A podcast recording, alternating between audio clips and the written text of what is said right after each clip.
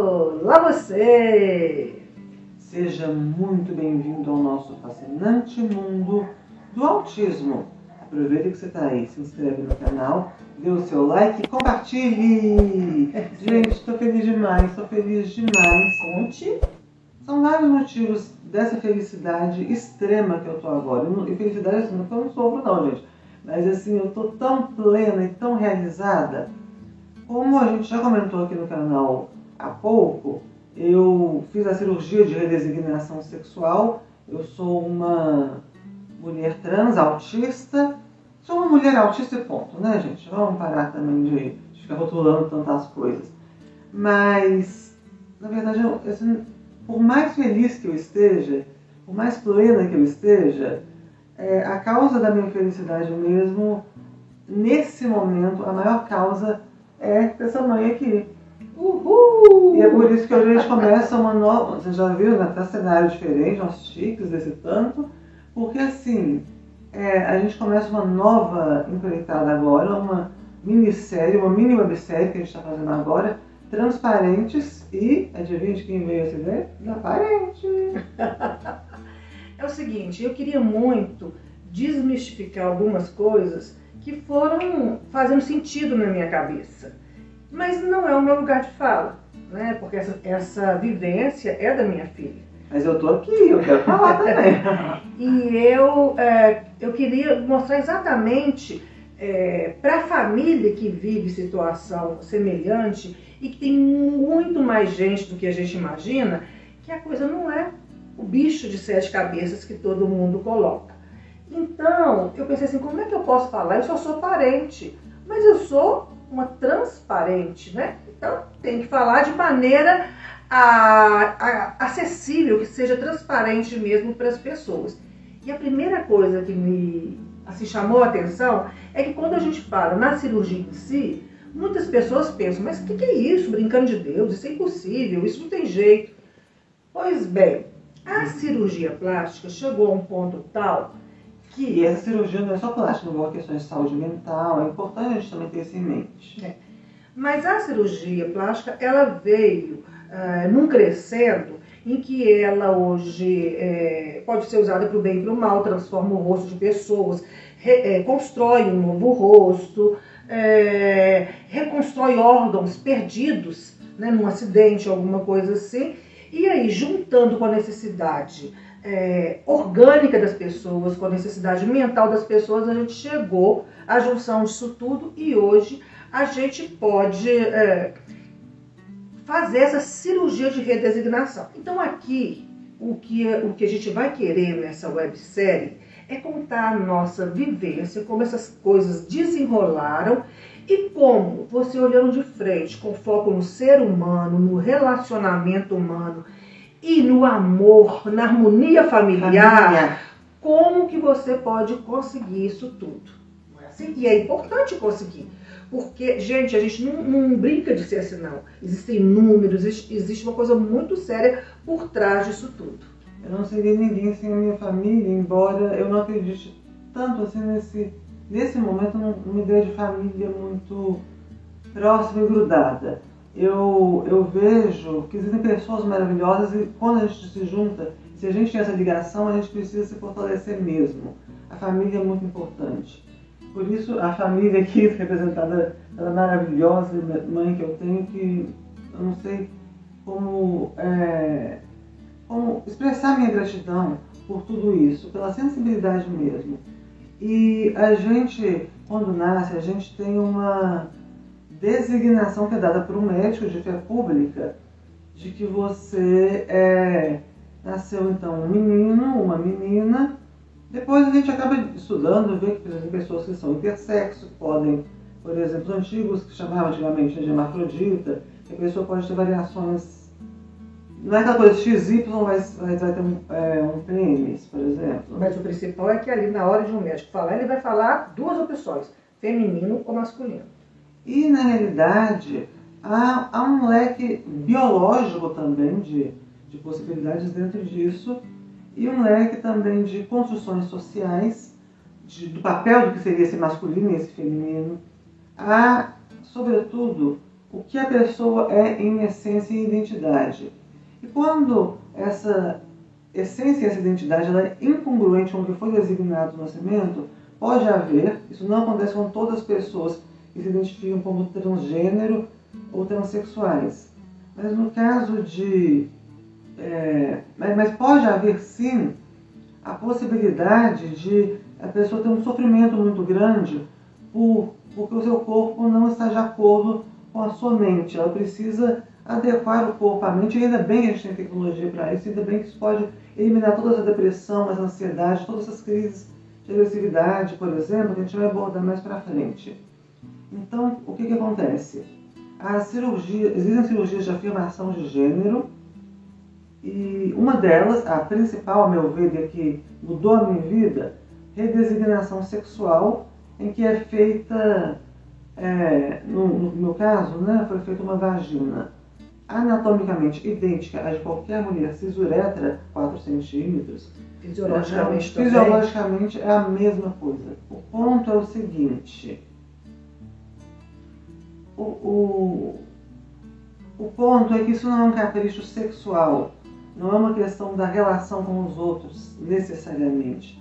É uma relação de você com você mesma e de como você pode se ver e se amar do jeito que você é. Isso é, é um jeito básico, né? A gente fala tanto em autismo de aceite seu filho, ame seu filho, tenha orgulho autista, algumas pessoas falam. A gente precisa disso. No e seu aí... caso, Sofia, para ser sincero, o que eu observei ser muito forte é que você podia ter uma identificação com o mundo, é, a sua identificação, a sua identidade era feminina, ok, isso eu sei desde bebezinha, era desse jeito. Mas na medida em que você foi crescendo, e principalmente eh, na pré-adolescência e pré-adolescência, a Sofia é, apresentou forte repulsa pelo, pelo, pela genitália. Ela não se via na, nessa representação, é, era como se ela pudesse tirar, ali naquele momento ela tiraria. Não, era como se não fizesse parte do corpo. E assim foi sendo até agora, que Sim. de fato não faz. E é importante a gente perceber que, a,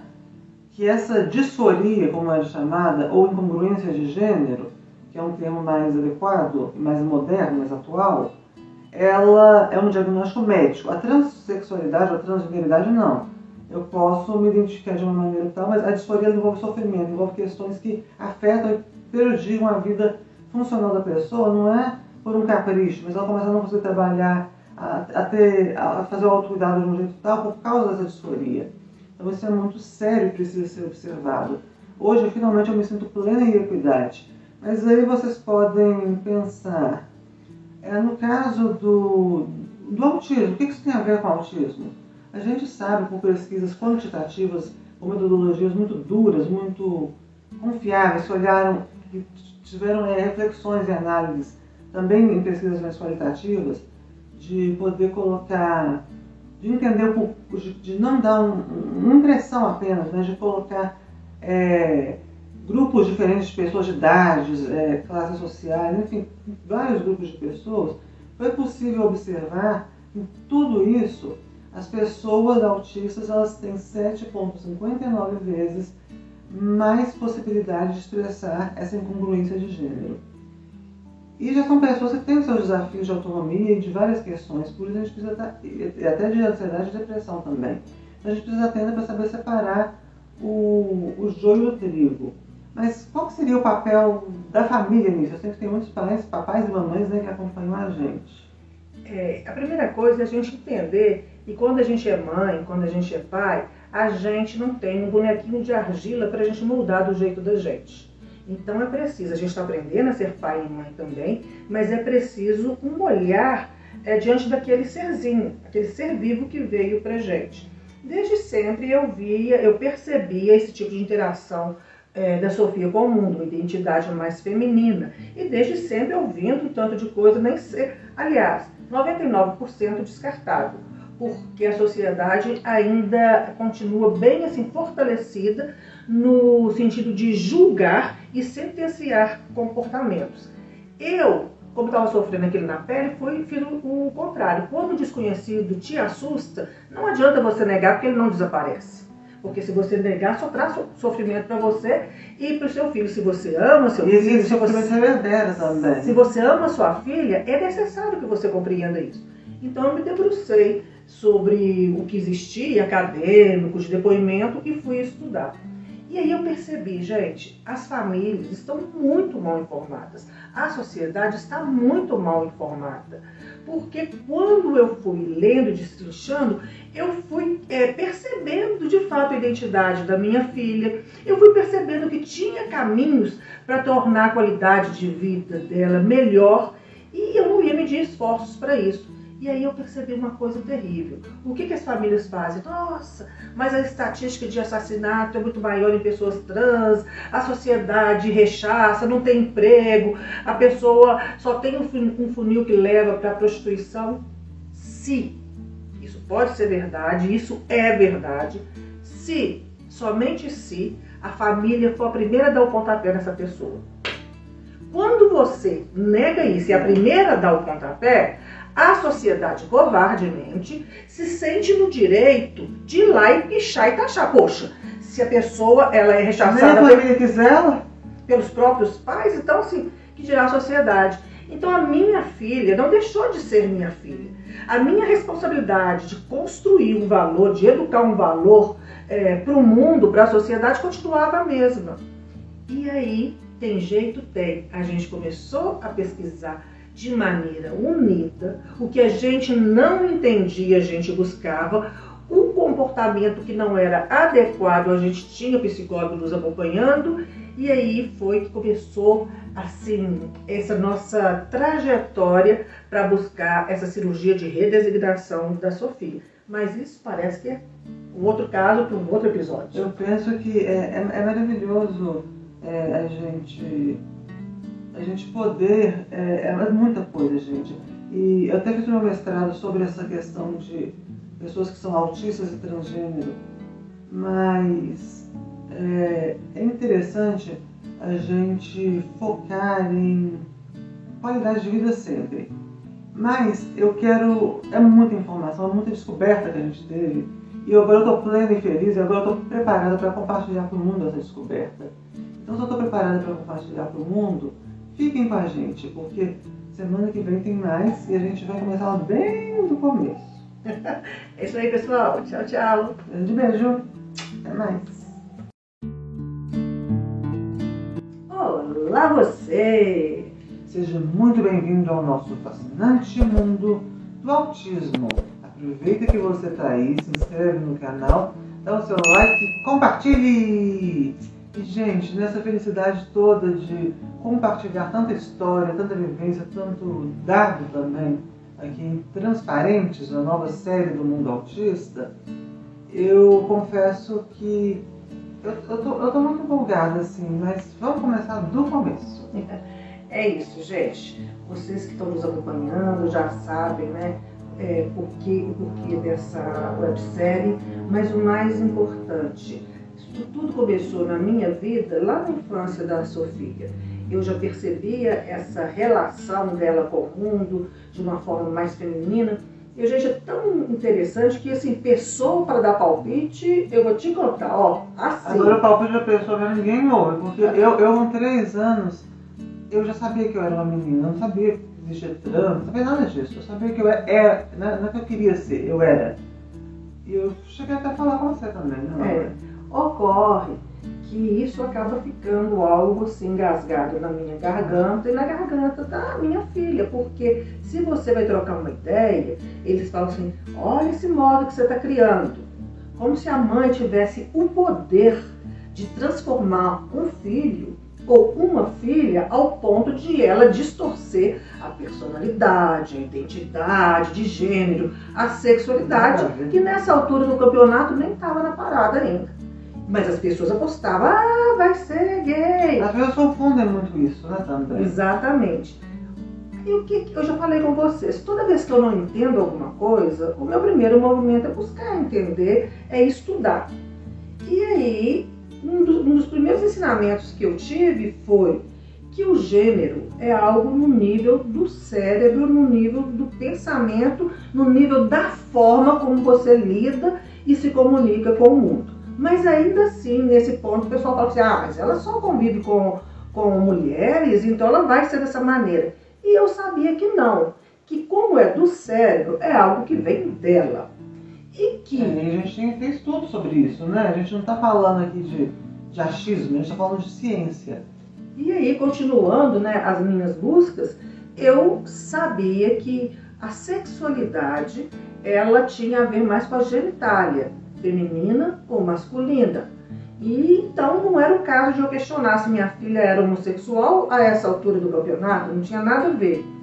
E que o afeto, a atração sexual, a, a construção de relacionamento é algo que vem no nível da emoção, do coração, que está ligado ao cérebro, evidentemente.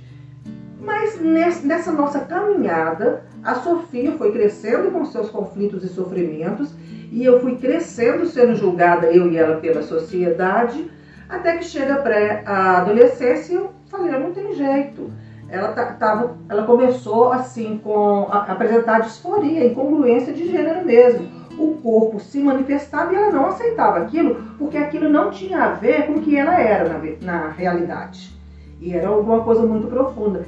E não adiantava eu tentar conversar isso com alguém, porque as pessoas não entendiam. Nesse período, eu tive duas pessoas. Um educador, que era um grande suporte para mim, mas não necessariamente para Sofia, porque incomodava ela saber que alguém mais sabia daquilo que estava trazendo tanto sofrimento. E aí a pessoa te dá um de presente de aniversário, um livro, puberdade só para garotos e você, sabendo você é uma mulher. Eu acho isso uma ofensa. Eu entendo o lado de querer me, me ajudar e era a maneira que ele queria que eu conhecesse um outro universo. Mas eu sabia, eu sabia muito, a gente tem que confiar no, na identidade. Não tem ninguém que tem o direito de dizer qual é a sua identidade, só você. É, mas o caso dessa pessoa, uma coisa que eu. É, até aqui mesmo eu falo é o seguinte: eu entendo o sentimento da Sofia, mas o sentimento da eu mãe. Não sei o sentimento dele.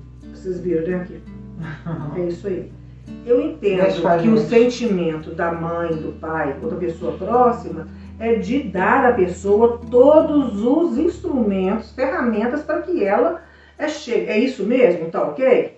Então tá. E de repente isso teve um papel muito grande que reforçou para Sofia: não, eu não preciso estudar isso porque isso não tem nada a ver comigo. Ok, tá valendo.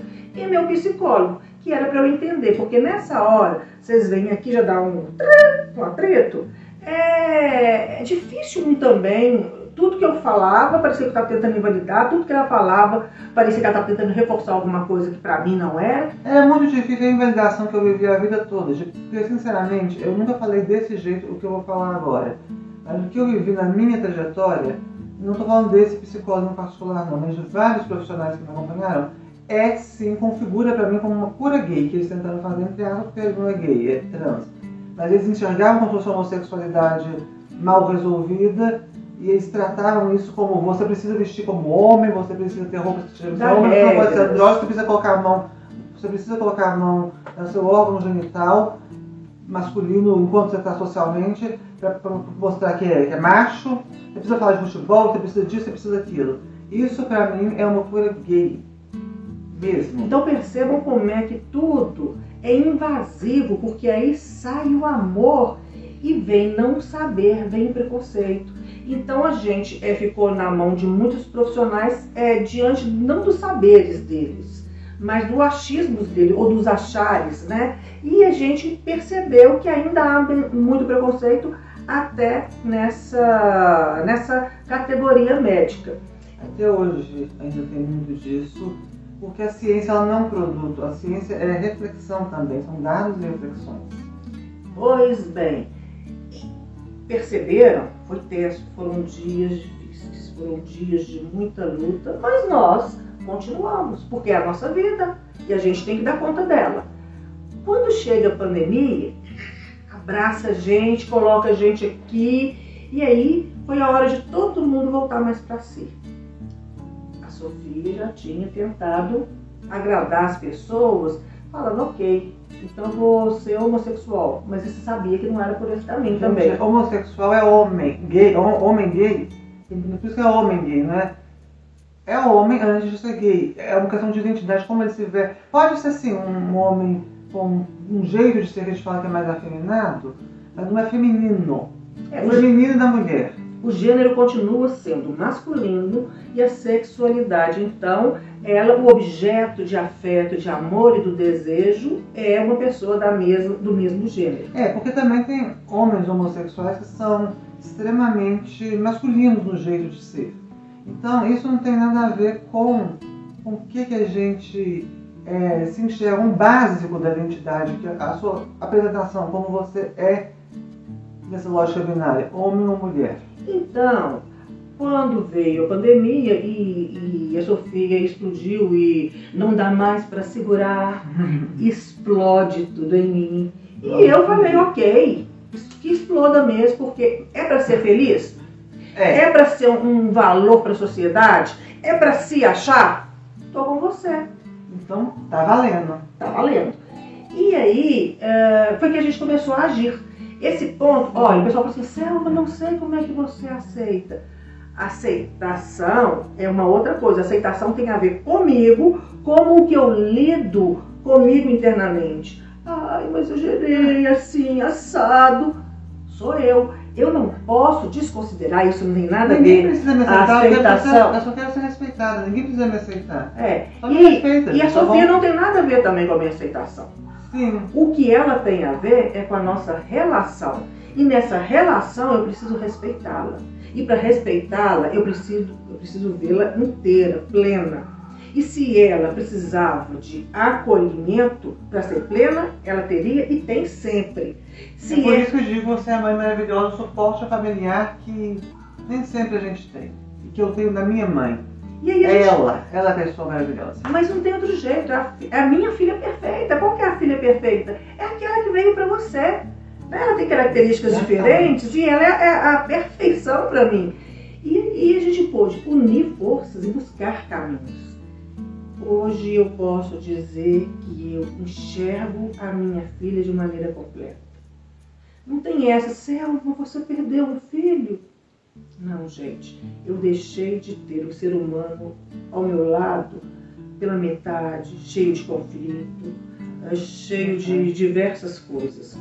Hoje eu tenho uma pessoa inteira. E é interessante que eu sou contemporânea à Roberta Close. Nossa, é. E eu me lembro à época, como que era difícil entender é, essas coisas. Ela foi uma mulher à frente do tempo dela. A Roberta Close foi a primeira trans e ela era, como eu, ela, ela era uma mulher muito é, ligada a essa questão de, de ser mulher. Ela não, ela não, mantinha elementos do masculino, não dava para conceber ela como homem, pode ser alguma, embora ela tivesse o genital masculino. Ela, no Brasil, a cirurgia era proibida, ela fez a mesma cirurgia que eu, mas teve que ir para fora, enfim, porque eram outros tempos.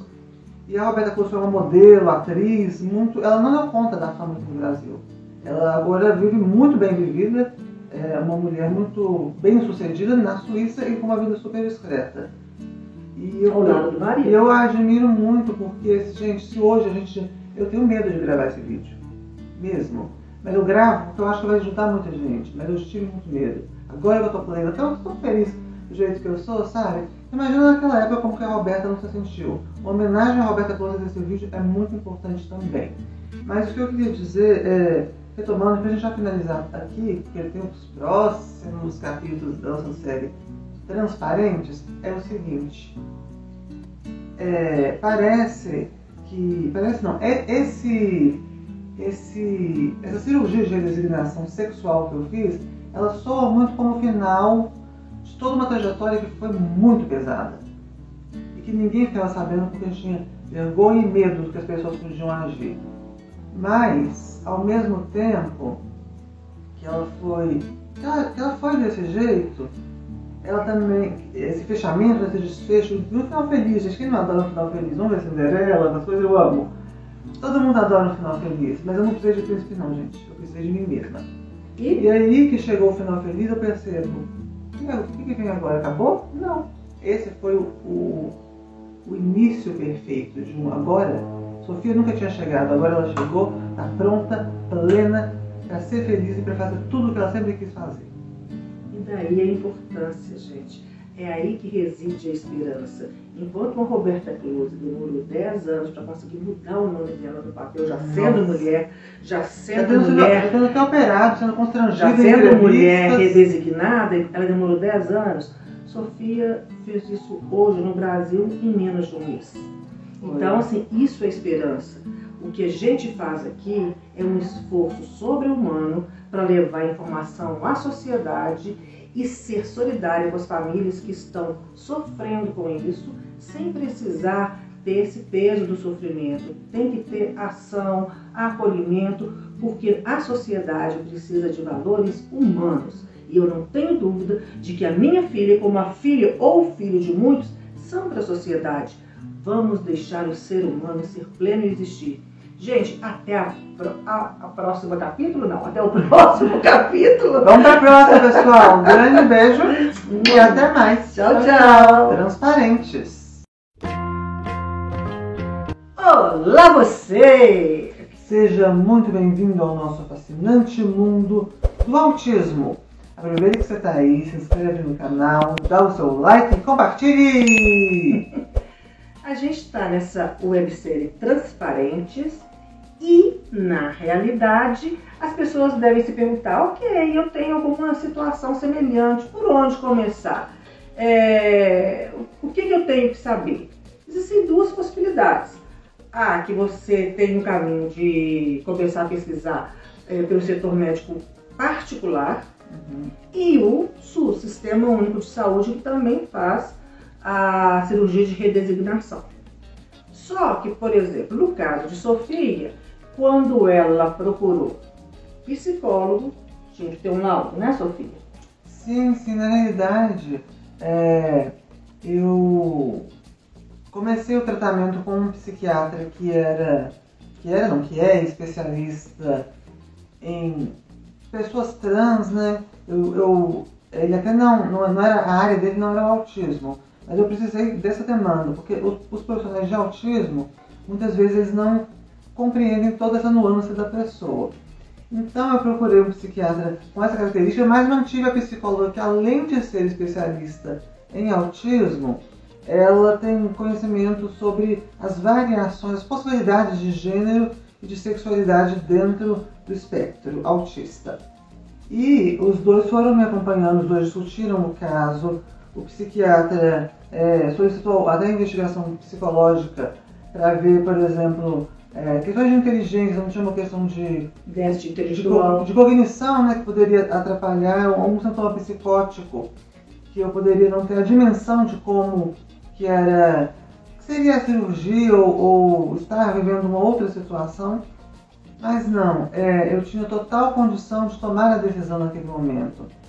Então, é, com essa conversa, que é muito importante para o psiquiatra, veja, ele não entendia de autismo, como é que ele foi se abrir para esse universo? Ele nunca tinha é, dado esse relatório, a gente precisa de relatório de um psiquiatra e uma psicóloga, para ninguém no espectro. Ele, ele, eu sou muito grata a esse médico, porque ele conseguiu é, abrir a mente e conversar, inclusive, com a minha neuropsicóloga, e os dois foram é, acompanhando tudo isso até chegar no meu relatório de disforia de gênero e que havia sim uma necessidade, mais do que um desejo, uma necessidade para a minha qualidade de vida de fazer a redesignação. É, nesse meio tempo eu já fazia o que no caso do particular é isso, um ano de tratamento com endocrinologista hormonal, tomando à época, eu não vou citar nomes, mas é, bloqueador de testosterona e hormônios femininos, e eu estou mantendo uma dose baixa, assim, não é uma dose tão, tão assim não, mas já, já, já tomava há bastante tempo, há um ano, né? Então tem o endocrinologista também, que é uma, uma pessoa muito importante, porque para você fazer a cirurgia, no particular, é um ano no SUS, são dois, é, é necessário que você precisa viver como, como o, como mulher, né? como o, o gênero, o sexo que você se identifica, mas já é, com a expressão totalmente feminina e com a e, com essas questões, é, esse acompanhamento tanto psicológico, psiquiátrico, quanto hormonal também com o endocrinologista. Ocorre que do SUS, é, depois que você aguarda dois anos, né, no particular é um ano, você está numa lista que hoje está dando em torno de 18 anos de espera. Em alguns casos chega a 18 anos. Então o que eu quero dizer?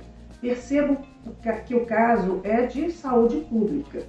E quando você tem acesso a uma saúde pública com dignidade, você não permite que o seu filho ou filha vá tomar hormônio pela cabeça dele, comprar em mercado paralelo, clandestino, porque a preocupação é essa, é com a saúde do ser humano. Então a Sofia teve todos esses passos é, acompanhados. O psiquiatra que hoje está ao lado dela, ele trabalha no laboratório que o SUS tem no Hospital Eduardo de Menezes. Que aqui a gente tem esse laboratório especializado na condução desses, desses casos. E uh, aqui a gente ainda não tem pelo SUS a cirurgia. Que tem, aqui em Minas Gerais. É, que só tem cinco lugares do país Porto Alegre, Pernambuco, São Paulo e mais outros dois que me fogem aqui, mas é fácil também de, de procurar na internet. O que, que é importante? É saber que o primeiro passo sempre é procurar quem nos ouça, quem nos acolha. No SUS, então, eh, no caso de Minas Gerais, a gente e de Belo Horizonte, a gente tem esse laboratório. Ambulatório. ambulatório. No caso é, da sua cidade, do seu estado, você pesquisa, né? Porque aqui comigo com a Sofia foi assim, a gente foi na base da pesquisa. Sim, eu como autista aqui a pesquisa aí que veio mesmo, sabe? Mas uma coisa, nessa pesquisa toda, eu precisava, é, como aqui não tem como fazer a cirurgia, eu tive que é, pesquisar um local para eu me para eu, eu poder operar, né? E aí eu cheguei é, primeiro, é, olhei, muita gente faz essa, cirurgia na Tailândia, tem até o Dr. Kamal, super conhecido. E, mas é, eu, gente, eu sou autista, eu sou meio chata, às vezes como hiperfoco, mas eu não, acho, não gostei muito de, de algumas estéticas, algumas, algumas coisas que eu cheguei a pesquisar. Não, não é que é ruim ou mal feito, ele é uma referência enorme, mas é porque não, não era o que agradava a mim naquele momento. Então, é, naquele momento isso é uma coisa que ia ficar pra minha vida toda, né? Não conta tudo não que ser o próximo episódio. É. No próximo episódio, gente. Porque aí que a gente vai contar esse rolê todo. Então, tem muito mais pela frente. Vamos lá, vamos descobrir. É isso aí, pessoal. Continuar pesquisando, pesquisando, pesquisando para ser feliz, com saúde e qualidade de vida. Até a próxima! Olá, você! Seja muito bem-vindo ao Transparentes. Olha, dando sequência né, a essa nossa série que a gente está tratando com muito carinho, a gente quer falar que nesse processo dessa cirurgia de redesignação, tudo tem que ser muito bem pensado. E a gente, em Blumenau, a gente teve uma grata surpresa que quando a Sofia foi operada, ficou uns três dias no hospital, depois ela saiu para se recuperar antes de vir para casa e ficou numa casa, uma casa de uma família muito interessante. Uma casa de recuperação e hoje meu coração até quentinho para falar sobre.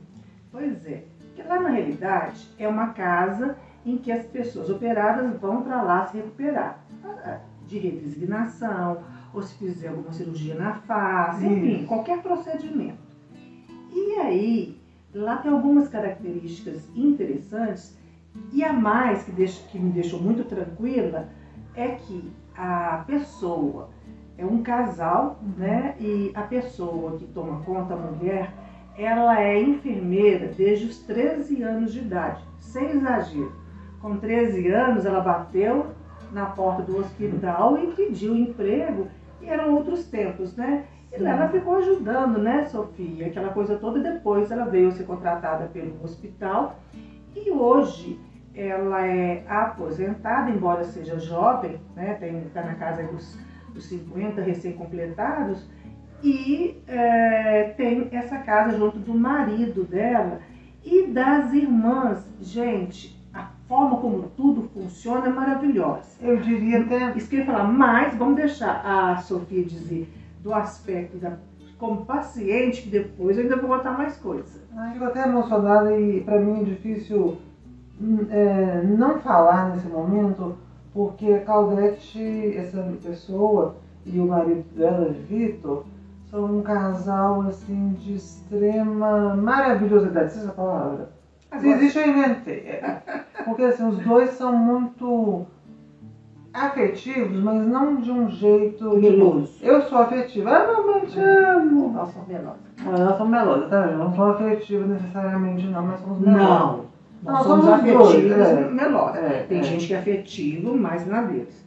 É, eles são na deles, mas você sente esse afeto transbordando. Esse amor, ele transborda em todos os sentidos. No sentido profissional, seja o, o marido acompanhando a gente é, em uma atividade ou outra, seja é, de saúde, né, enfim, seja a- essa dona da casa é, também dando todo o suporte que você precisa naquele momento.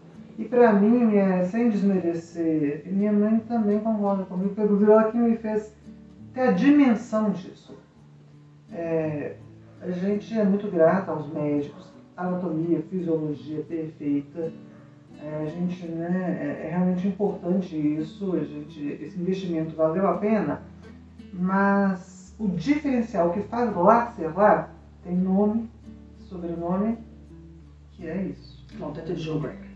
É, Eu não sei falar, eu não sei falar é, em alemão, não, assim.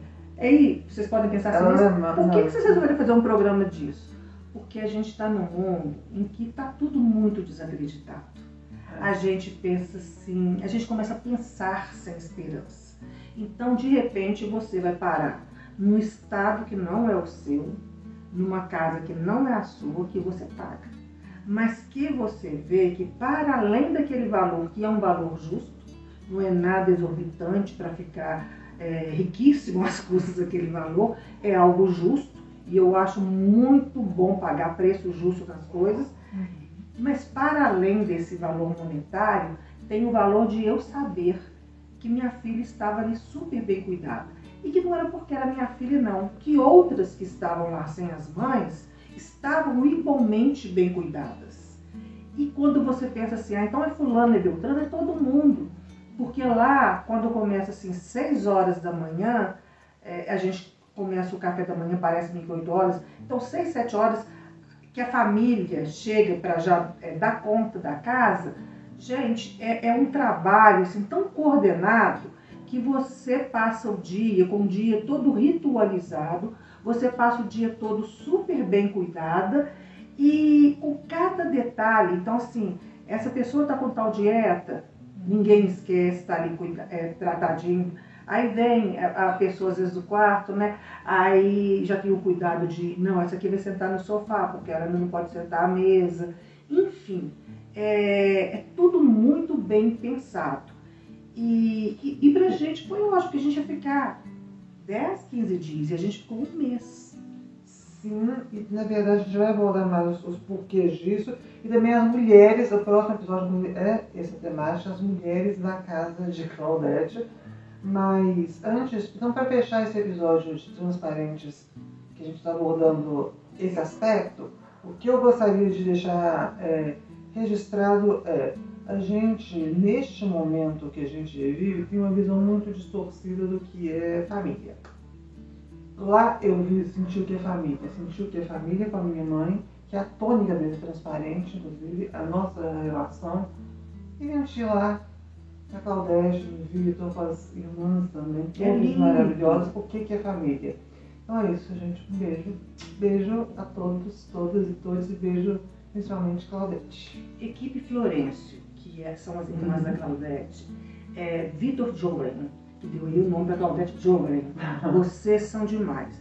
É esse tipo de pessoa que faz a diferença no mundo. São pessoas que cumprem bem a sua missão, o seu trabalho com competência e, para além disso, derramam humanidade, que é o que nos aproxima e nos faz melhor no dia a dia. É isso aí, pessoal. Até a próxima.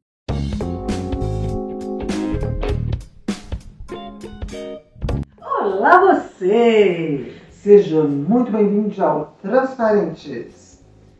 E hoje, é, seguindo essa emoção, que a gente, acho que é a palavra que define transparente, né, mamãe? Esse projeto tão maravilhoso dessa nossa websérie.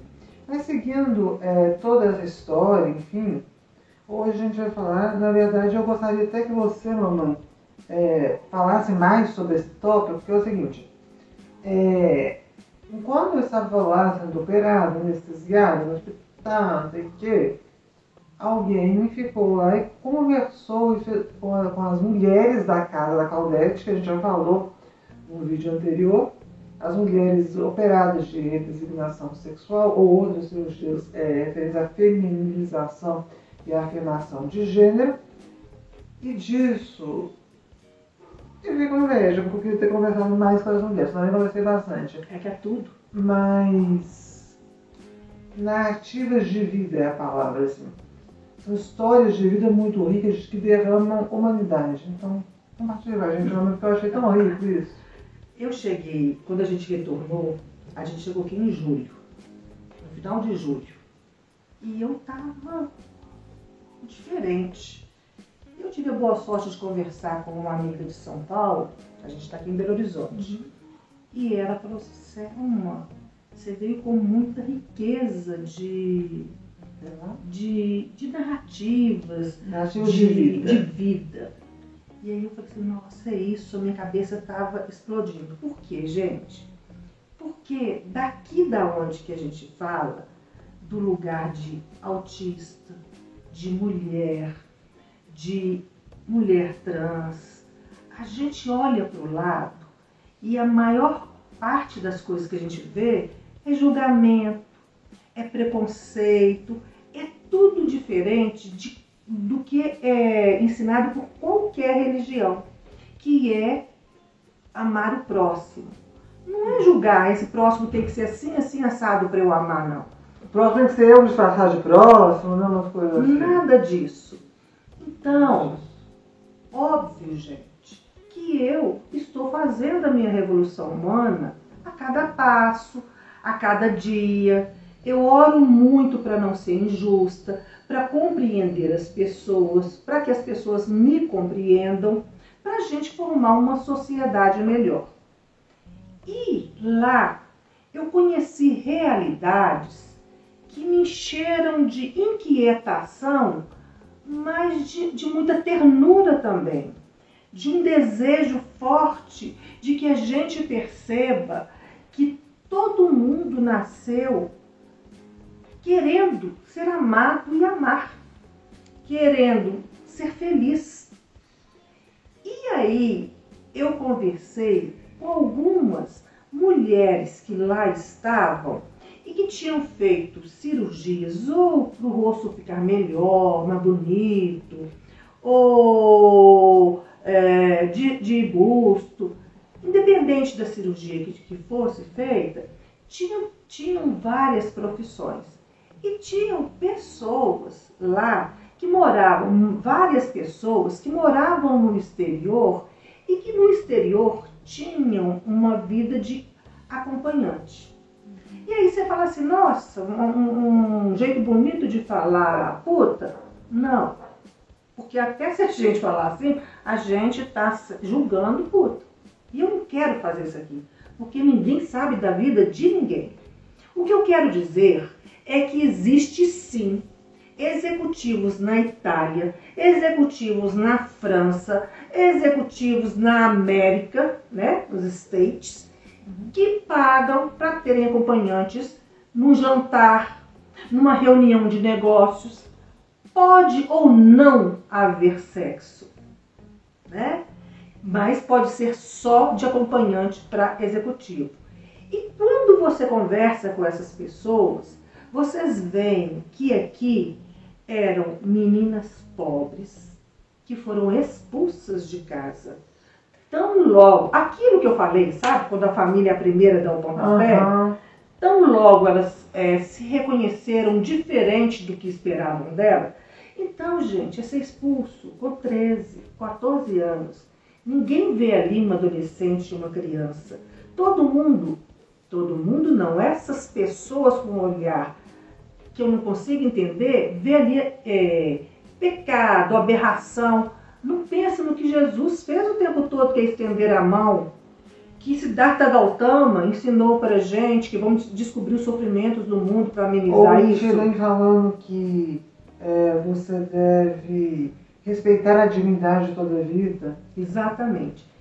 E aí tinha uma em especial que topou é, conversar e ela é, de boa falando sobre a vida dela e ela foi expulsa e chegou em São Paulo. Gente, vocês não têm noção de como tem gaviões, como tem pessoas estranhas que não são vistas pela sociedade como essas como as meninas ou meninos trans são vistos e no entanto aproveitam-se deles marcam ponto cobra bate coisas que eu não imaginava ver numa websérie ou num seriado de televisão de streaming e a pessoa foi contando a forma como ela caía uma vez, se levantava. O que, que ela queria? Ela queria, da única maneira que a sociedade, a única fresta que a sociedade deu para ela, juntar um pouco de dinheiro para sair desse inferno que era aqui no nosso país, para ir para um outro país que acolhesse melhor. Hum, eu tô. A gente pode talvez dar uma parada nesse episódio porque eu tô mexida realmente é uma história. Porque assim, é muito fácil do lugar assim de tipo, eu não vivi isso, não vivi nada disso. Eu vivi validação, eu vivi crítica, eu vivi afastamento de pessoas muito próximas pós é, cirurgia, eu vivi muita coisa. Mas é muito falar, ah, então tá lá porque eu devo, porque não sei o quê. Ou falar, essa é a vida melhor, e falar, não, gente, vida é vida, eu não, tô aqui pra isso. O que eu vi lá e o que eu convivi foram mulheres que respeitaram, que trataram bem, foram carinhosas comigo. Isso eu vi. Companheiras. E aí, Sororidade. quando eu acabei de ouvir essa mulher que hoje, depois de nove anos, voltava ao Brasil para fazer uma cirurgia e buscar a irmã, que a mãe tinha morrido, para a irmã estudar e ter melhor vida é, que ela pudesse oferecer para a irmã eu vi na minha frente um ser humano com os nossos sonhos, que lutou com os nossos princípios, com os nossos valores, com os nossos sonhos, que independente de ter tirado dela todas as condições, ela lutou com as poucas armas que tinha e estava ali na, na, minha frente um ser humano digno. Eu até arrepio, porque eu falo assim, olha, se eu já... Eu não, eu não conseguiria viver as coisas pelas quais ela passou os 14, 15 anos, eu já não conseguiria. Mas ela chegar do alto, eu acho que ela estava com uns 30, com aquela narrativa, é, trazendo um futuro melhor para a irmã, eu fiquei impressionada. Uma outra, de uma cidade lá perto, uma família acolhedora, embora tentasse entender, de, de pais evangélicos, pastores, que nem por isso deixaram de acolher ou achar que ela fosse alguma aberração, que viram nela também, na, nas limitações dele, a forma de acolhimento, porque a linguagem cristã é uma só, é o amor. E ao mesmo tempo a gente vê que as oportunidades, cada uma se fez com base nas oportunidades. A gente teve, tem um caso em particular que, dois na verdade. Eu não acabei de falar esse casinho, não. Então essa que, que saiu de lá, ela estava com dificuldade porque as áreas que tinham melhor aceitação a ela, áreas profissionais, ela não estava dando conta de trabalhar. Então percebam, as empresas estão começando a ter diversidade e inclusão. É preciso, porque senão a gente empurra essas pessoas, que são pessoas como a gente, para uma marginalidade desnecessária e que tira é, dignidade do nosso país e divisas econômicas também. E tem mais um ponto, que foram as duas que eu mais me identifiquei. Uma delas, uma pesquisadora feminista, concursada, é, um cargo na área da educação. Seguiu a vida como Sofia, porque teve uma família que apoiou. E uma série de, de, de possibilidades de ação dentro de estudar o feminino, de ser mulher, de entender com profundidade a história do feminino e como a gente pode usar isso hoje na nossa ação, porque muitas vezes a gente fala assim, ah, feminismo, isso, feminismo, aquilo, mas a gente esquece das bases, a origem do feminismo. Então, isso é uma coisa. E a outra, também de uma família que deu todo o suporte de mulheres muito fortes, é, uma, uma mãe nordestina e um pai é, europeu, hoje uma empresária também muito bem sucedida. Na Espanha. Eu tive contato com essas duas e foram contatos que me marcaram muito. A gente está falando aqui de vida. A gente está falando aqui de humanidade. A gente está falando aqui de pessoas que, que dão certo, que deram certo, porque em algum momento da vida elas resolveram não entregar as pontas e teve gente que. Os pontos, né? Não sei como é que fala. Os pontos. Os pontos. E teve gente que estendeu a mão. Então, quando você vê homofobia, transfobia, xenofobia, é, tudo de fobia, saibam o seguinte: não é nos dado o direito de hierarquizar e desprezar qualquer vida que seja.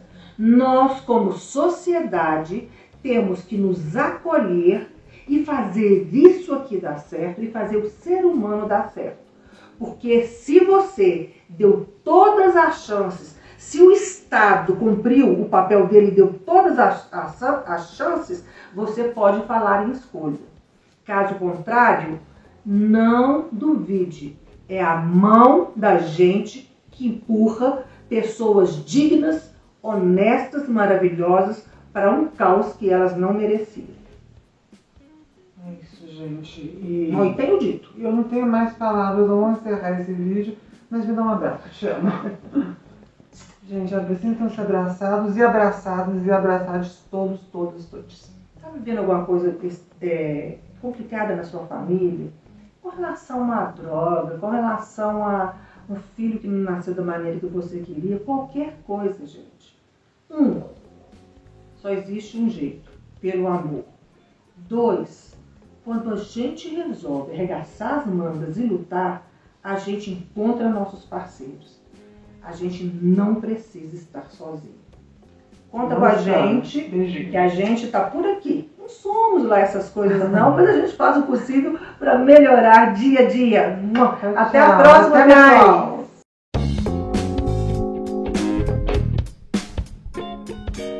Olá você! Seja muito bem-vindo ao Transparentes! Aproveita que você está aí, ó. Se inscreva, Se inscreva no canal, dê o seu like e cursa compartilhar mais informação, menos preconceito, né, gente? Vamos combinar. Vai nessa, Sofia. Vamos falar do quê? Vamos falar do quê? Hoje, é, não sei se vai ser exatamente o título, mas eu dei o título provisório de Pedra no Caminho. E assim, é, na verdade, são. Eles não várias pedras, uma pedra da outra. São essas coisas do dia a dia, porque às vezes a gente está assim, tá cheio de. Você já sabe, né? Está cheio de. Tem um problema muito específico, uma situação que está passando que não pode acontecer nenhum problema, né? Aí quando você vê toda a sua vida desanda, tudo uma loucura e assim. E acontecendo todos os problemas do mundo, e aí você descobre então você é forte, você supera tudo, mas antes você fica com raiva e briga com todo mundo, inclusive com você mesmo. Exatamente. Que resumo bacana, viu? É. Minha filha, é isso mesmo. Na realidade, gente, quando a gente tem uma empreitada, vocês já devem ter passado por isso. Uhum. Se você for ao dentista, ai, será que isso, que aquilo, ah, vai arrancar um dente? É um procedimento que tem, de certa forma, é um pouco invasivo, então você corre riscos. Ah, eu me lembro que uma vez eu falei assim, ah, doutor, eu quero tirar um pouco. Ortopedista, uhum. né?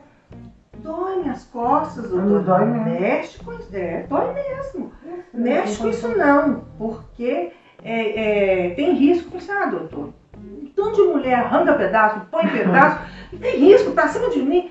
É assim. E realmente é. Né? Mas ele não insistiu, não. Tudo bem. Mas aí, quando a gente pensou nessa questão da cirurgia de Sofia, no, no, na primeira consulta, a gente ouviu tudo direitinho e, evidentemente, A gente perguntou e ouviu também, existe uma possibilidade menor de alguma intercorrência? Sim, existe. É. E assim, a gente não vai esmiuçar qual, o que, que acontece, porque são coisas são íntimas, né?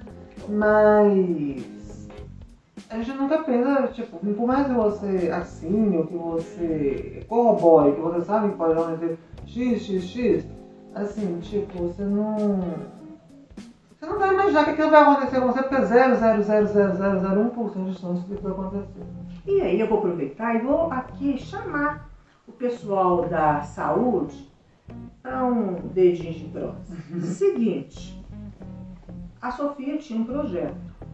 A gente se arrependeu desse projeto? Não, de jeito nenhum. O projeto é dela, eu encantei assim, aplaudo em momento algum. Tá perfeito, foi o melhor. Os profissionais foram os profissionais que tinham que, que ser maravilhosos. Sou grata a isso. Ocorre que quando há uma intercorrência que nem sempre está dentro da área daqueles profissionais, eles já ficam meio, eu percebi isso, com medo, sabe? Meio na reação assim, é, toda cirurgia pode ter alguma coisa, não me culpe, não isso, não aquilo. Nada disso. Aconteceu uma intercorrência é muito simples. Qual vai ser o próximo passo? O que, é que a gente tem que fazer a partir disso? Informação, informação, vamos conversar, vamos resolver. A questão é essa porque é, ainda mais nesse caso, que nem todas as cidades têm um aparato para. É, por exemplo, aqui em Belo Horizonte, a, é, a gente é assim, uma capital muito privilegiada com relação à cirurgia plástica, de uma maneira geral. Então, vem muita gente de outros estados. Mas é preciso que essas pessoas que vêm para aqui, quando voltem, tenham assistência, né, gente? Porque a medicina não é, é uma matemática, dois e dois são quatro, é, é, são possibilidades e a, o, o, profissional é escolhido para isso, para a gente ter o melhor resultado possível. Mas em alguns momentos você pode precisar mais de uma enfermeira, você pode precisar de um profissional de uma outra área, porque envolveu uma outra questão. Enfim, é a gente humanizar também esse procedimento. Eu me peguei, gente, orando pela vida dos bons médicos, porque Deus me livre dos médicos ruins. Porque um bom médico, a gente foi num ontem, uhum. e eu me peguei orando por ele. É, porque um bom médico. Eu não, também, eu estava oração. E não é dizer que o bom médico não vai correr o risco de errar, não. Gente, errar com vida, o desejo da gente é que fosse erro zero, mas infelizmente não é assim. Mas quando você pega um cara do bem, você mesmo numa situação difícil, você está bem amparada. Então, é, quando a gente se prepara para uma empreitada dessa em família, é preciso que a gente pondere é, ainda mais quando, quando, o procedimento as pessoas insistem em falar que é estético e não é, né? Nesse caso não é, mas mesmo que fosse, vamos supor, um busto ou uma face que desse alguma coisa, ao invés de apontar o dedo e falar assim, tá vendo? Você procurou isso, você quis isso. A culpa é sua de tudo que você está passando, é. porque tá quase morrendo aqui, a culpa é sua. Vamos é, deixar que a vida dá os aprendizados. Né? vamos deixar que a vida dê os, os aprendizados uhum. e vamos reunir é, para é, minimizar aqueles, aqueles efeitos. Uma coisa eu digo para vocês. Eu estou lutando muito para manter a minha sanidade mental, porque o pós-operatório não é fácil. Sofia continua estudando, é, trabalhando. Tendo problemas que uma pessoa jovem, uma mulher da minha idade, tem de relacionamento, de não sei o que, de trabalho, de tudo, e tentando dar conta de equilibrar tudo isso. Saúde mental, pessoal autista, né? E está no pós-operatório. Então, eu, eu fico com medo que vocês falam assim, ai, tudo ali para vocês, o discurso é tudo muito fácil. Queria ter vindo vocês. discurso é nossa gente, gente, gente, a gente se preparou para estar aqui, mas eu sei no dia de hoje, um esforço que eu já fiz para Vamos matar? ficar muito bem com a minha filha, porque é muito complicado para ela, é complicado para mim, e assim está na casa de todo mundo. Então, na hora que você notar assim que aqui está esquentando, que vai ser aquele embate, distancia, porque a raiva é má conselheira, você acaba falando que você não quer e Outro dia eu estava pensando isso. Nossa, mas tem hora que Sofia fala um negócio, mas é muito abusiva. É mão dupla, porque eu respondo de maneira abusiva também. É, e vice-versa. abusiva porque existe relações são abusivas. O meio é outra história. Então, o que eu quero falar é o seguinte. O- a, a vida do jeito que tá, tá conclamando a gente para focar em solução. Porque se você ficar procurando problema, ou estiver diante do problema e ficar focado no problema, a solução está passando por aqui e você não está enxergando. Então não vão ficar focado e atrelado ao problema, não. Vamos focar em solução. É assim que eu estou dando conta com a Sofia, porque fácil não tá não. Mas mais essa nós vamos vencer. Hai, hai, gente, significa sim três vezes em japonês. É um hiperfoco. E, na realidade, a gente está caminhando para pro final de Transparente. É, semana que vem. E nesse próximo, nesse último capítulo, você vai, vocês vão descobrir assim, o, o final dessa história. Vai ser feliz? Fala cara entrega um pouco. gente, até semana que vem. Fácil não é nada. Mas ser feliz ou infeliz, a escolha é nossa, viu? Ó, Ai, tchau, tchau. Beijinho.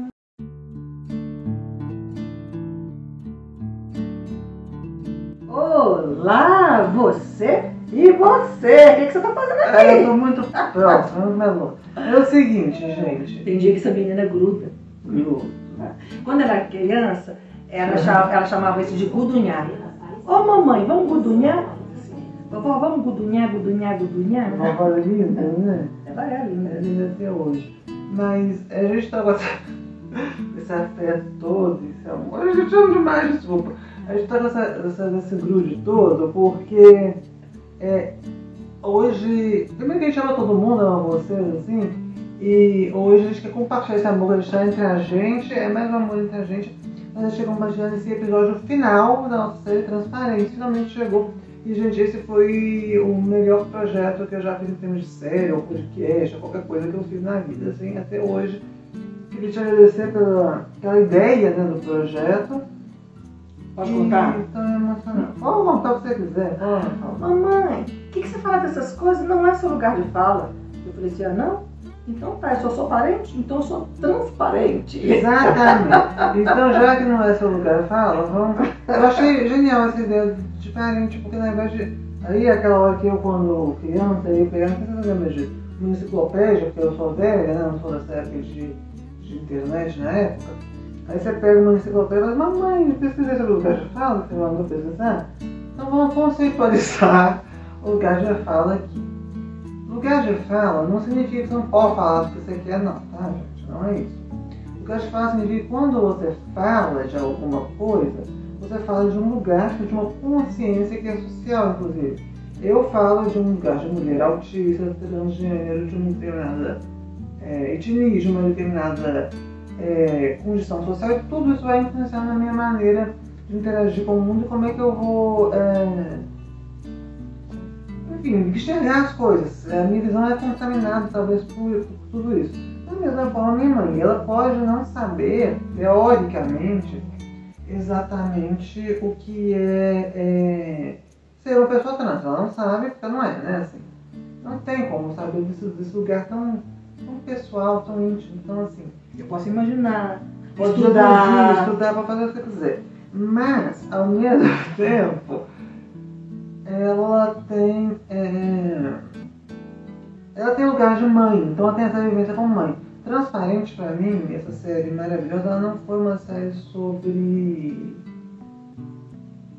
sobre transgênero, não. Pra mim foi uma série sobre amor, sobre família, sobre mãe, maternidade, essas a importância né, desse acolhimento, a importância da família. Porque, gente, vocês imaginem se a gente educa o filho para.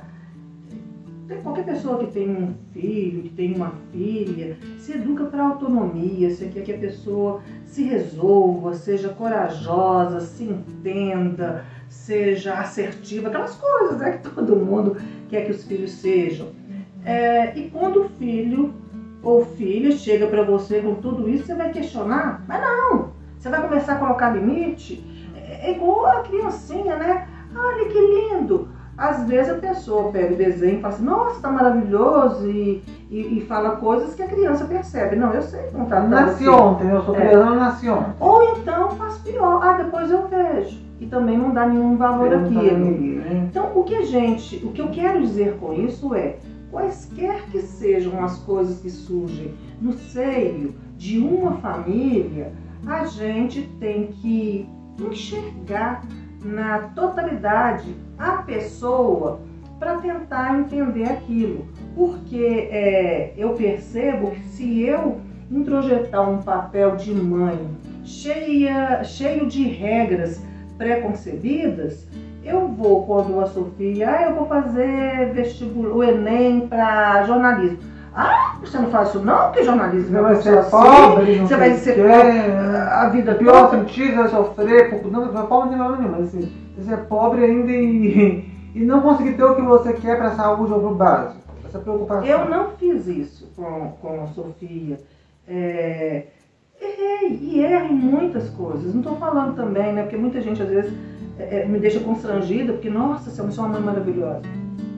Entre ser uma mãe mara- maravilhosa e tentar ser uma boa mãe, tem, tem a distância. Eu tento ser uma boa mãe, mas a gente erra. Agora, um dos erros que eu não quero cometer é projetar em você, filha, uma- entender que você não sou eu e nem um, eu sou e nem um, um monte de argila que eu vou moldar é, de acordo com o meu sonho. Entender isso, gente, parece é, fácil, mas eu fico pensando, a Sofia quando era pequenininha, aquela coisa mais gostosa que papai chamava de bolinho de trigo, aquela coisa mais deliciosa do mundo, você tem Beijo, papai Roberto, te amo. você tende a traçar já, ah, vai ser assim, vai ser assado.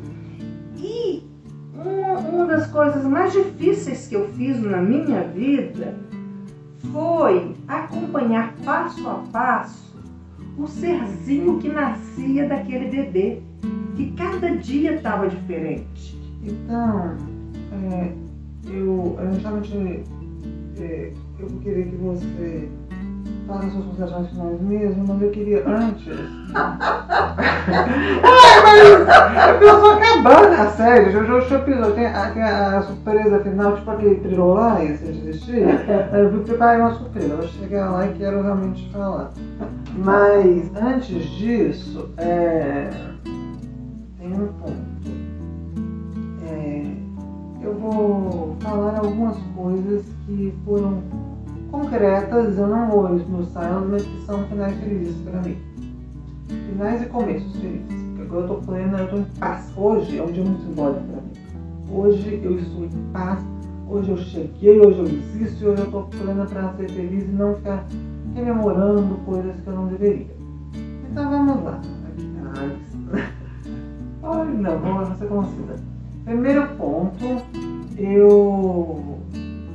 é, e, aí, no budismo achei isso, é, são relatos de, de, de experiência, mas também de determinação para o futuro. Então eu vou falar as minhas determinações.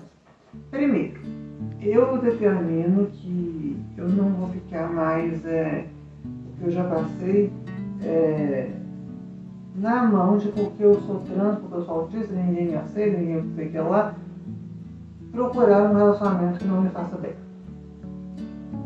Segundo, eu vou. é, eu não pretendo, e aqui fica o registro, até pra mim, eu não vou falar mais até segunda ordem, até eu mudar de ideia, porque assim, a vida pode de novo de transgeneridade, não. Eu sou uma mulher e ponto. Eu não tenho Terceiro, dúvida disso. eu não tolero abusos ninguém. Quarto, é. Hum, nossa. Fica tranquilo. Mas. E o quarto é simplesmente, como mulher, eu vou honrar todo o feminino que tem em Sofia, que é sabedoria. E honrar como que eu aprendi essa sabedoria e da fonte que eu lutei. Então a, o twist, assim, a surpresa, tudo, é que que eu preparei, não é presente não, tá? Desembucha, menina. É, mas é uma coisa mais simbólica. A gente focou muito em lugar de fala, né? Eu realmente acho que, como contexto científico, o lugar de fala, ele não permite uma pessoa que não vive aquilo, sabe? Eu não quero misturar com a minha mãe, não me entendam mal. Minha mãe sabe exatamente o que eu passei. Eu já falei, ela sabe. Ela sabe como um diagnóstico não é só de mãe, não é o senso comum das mães. E eu quero que mais mães inspirem nisso, porque a gente pode. Hoje eu termino transparentes como. Dentro da sociedade eu conseguia muito porque a sociedade exigia, mas é mais do que isso. Eu termino como jornalista e desenvolvedor de software. Eu termino como mestre em comunicação, territorialidades e vulnerabilidades. Eu termino com um mundo promissor cheio de possibilidades. E eu, é, que estou há 25 anos ao lado dessa mulher, que conheço e entendo essa mulher desde que ela nasceu, me sinto muito orgulhosa é, com o que ela traçou, com o que ela superou, com o que ela tem força para superar e com a oportunidade que ela me deu de ser uma pessoa melhor, sendo mãe ao lado dela. E ela falou essa questão de misturar que nesse caminho em que a nossa, o nosso envolvimento é maior de mãe e filha, uhum. às vezes a gente tem uma relação visceral, a gente se mistura. Mas hoje, Sofia Silva de Mendonça é uma mulher de 25 anos e hoje eu sou mais a amiga que estou ao lado porque ela precisar e para aplaudir cada vitória que ainda virá. Tenho muito orgulho disso e sei que para a gente ter esse sucesso, a gente precisa acreditar, ter uma fé inabalável, porque a gente costuma duvidar quando a coisa aperta, ter uma fé inabalável, porque o que eu vejo e vivencio com Sofia são vocês que compõem a nossa comunidade de seguidores, dando maior força para a gente. Vocês não têm noção de como que as palavras que vocês nos escrevem, é, como que vocês são responsáveis por essa nossa determinação de ser cada dia pessoas melhores e devolver isso para a sociedade. Então, assim, hoje a gente termina a série Transparente, lembrando a todos é, da importância é, dessa palavra, parente. A família não tem que ser bonita só no retrato, não. A família, ela tem a oportunidade de treinar com as pessoas que a vida colocou para ela, sem, sem que ela fosse lá pode escolher, para ela ser melhor e poder se doar melhor para a sociedade. Então é o nosso palco de ensaios e que a gente, a cada ensaio, se torne melhor para desenrolar essa essa peça maravilhosa que é o teatro da nossa vida que não termina com a nossa morte que faz parte da vida. Porque o único momento que a gente tem certeza que existe na nossa vida é este aqui e agora. Isso. Para fechar mesmo e despedir, eu gostaria de fechar com uma frase da minha dissertação de mestrado, na verdade. E eu acho que define bem tudo isso, então eu vou falar. Mamãe, muito obrigada, muito obrigada a todo mundo que nos acompanhou durante todos esses episódios transparente. Hoje eu não tenho mais medo do futuro. Beijo, pessoal. Até mais. Até mais.